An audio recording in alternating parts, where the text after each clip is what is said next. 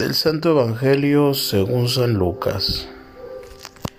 Los padres de Jesús solían ir cada año a Jerusalén para las festividades de la Pascua. Cuando el niño cumplió 12 años fueron a la fiesta según la costumbre.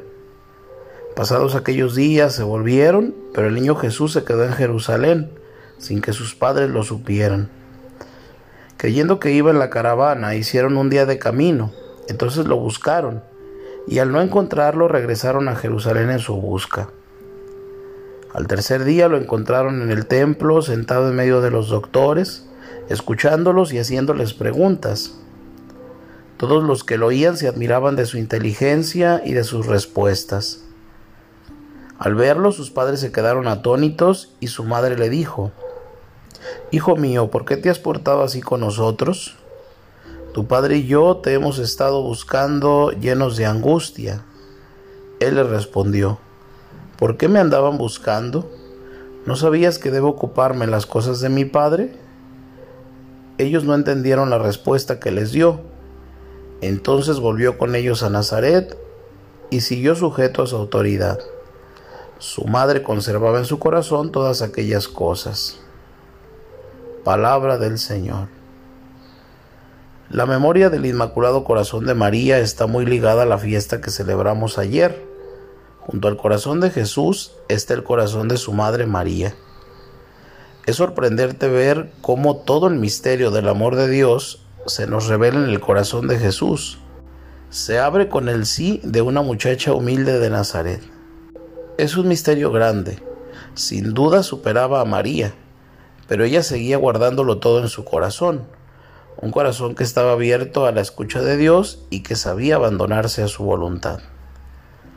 Los pocos textos del Nuevo Testamento que se refieren a María están situados estratégicamente y contienen una densidad excepcional.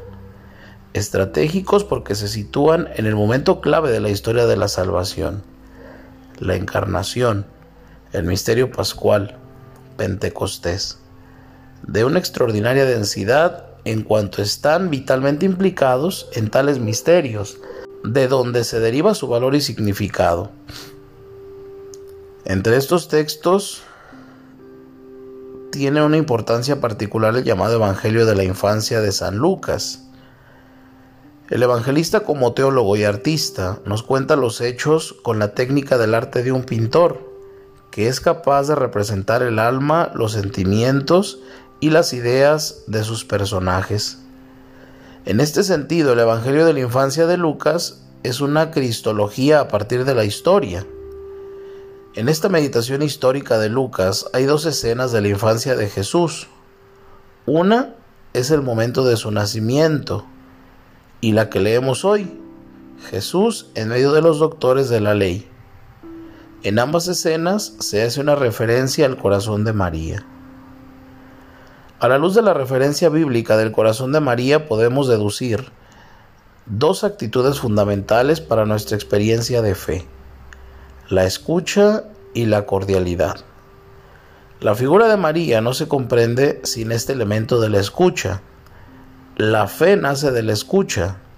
Cuando se habla de que María guardaba todas estas cosas en su corazón, podemos preguntarnos, ¿qué es lo que María conservaba en su corazón? ¿Cuál era el objeto de su meditación? ¿Qué cosas custodiaba en su corazón?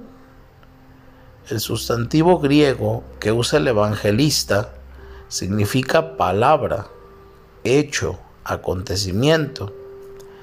Esta acepción hoy nos ayuda a comprender que María conservaba los eventos que vivía en los cuales se manifestaba la palabra de Dios. Como María, también nosotros hoy debemos cultivar esa capacidad de silencio y de acogida para escuchar lo que Dios nos dice hoy en los acontecimientos que vivimos. La segunda actitud, la cordialidad. Se vuelve muy urgente y actual en este momento de crisis mundial. La cordialidad se concreta en el cuidado, la atención y el amor Hoy que nunca necesitamos esa revolución de la ternura a la que tanto apela el Papa Francisco. Si algo nos dejan los acontecimientos que hemos vivido en estos meses, es la importancia del cuidado de la vida en todas sus manifestaciones. Nadie mejor que una madre sabe de estas tareas. María, como paradigma de una maternidad nueva, nos enseña que sin ternura, sin corazón, no hay profecía creíble. Estas actitudes que contemplamos en el corazón de María son el modelo inspirador para la misión de la Iglesia en salida.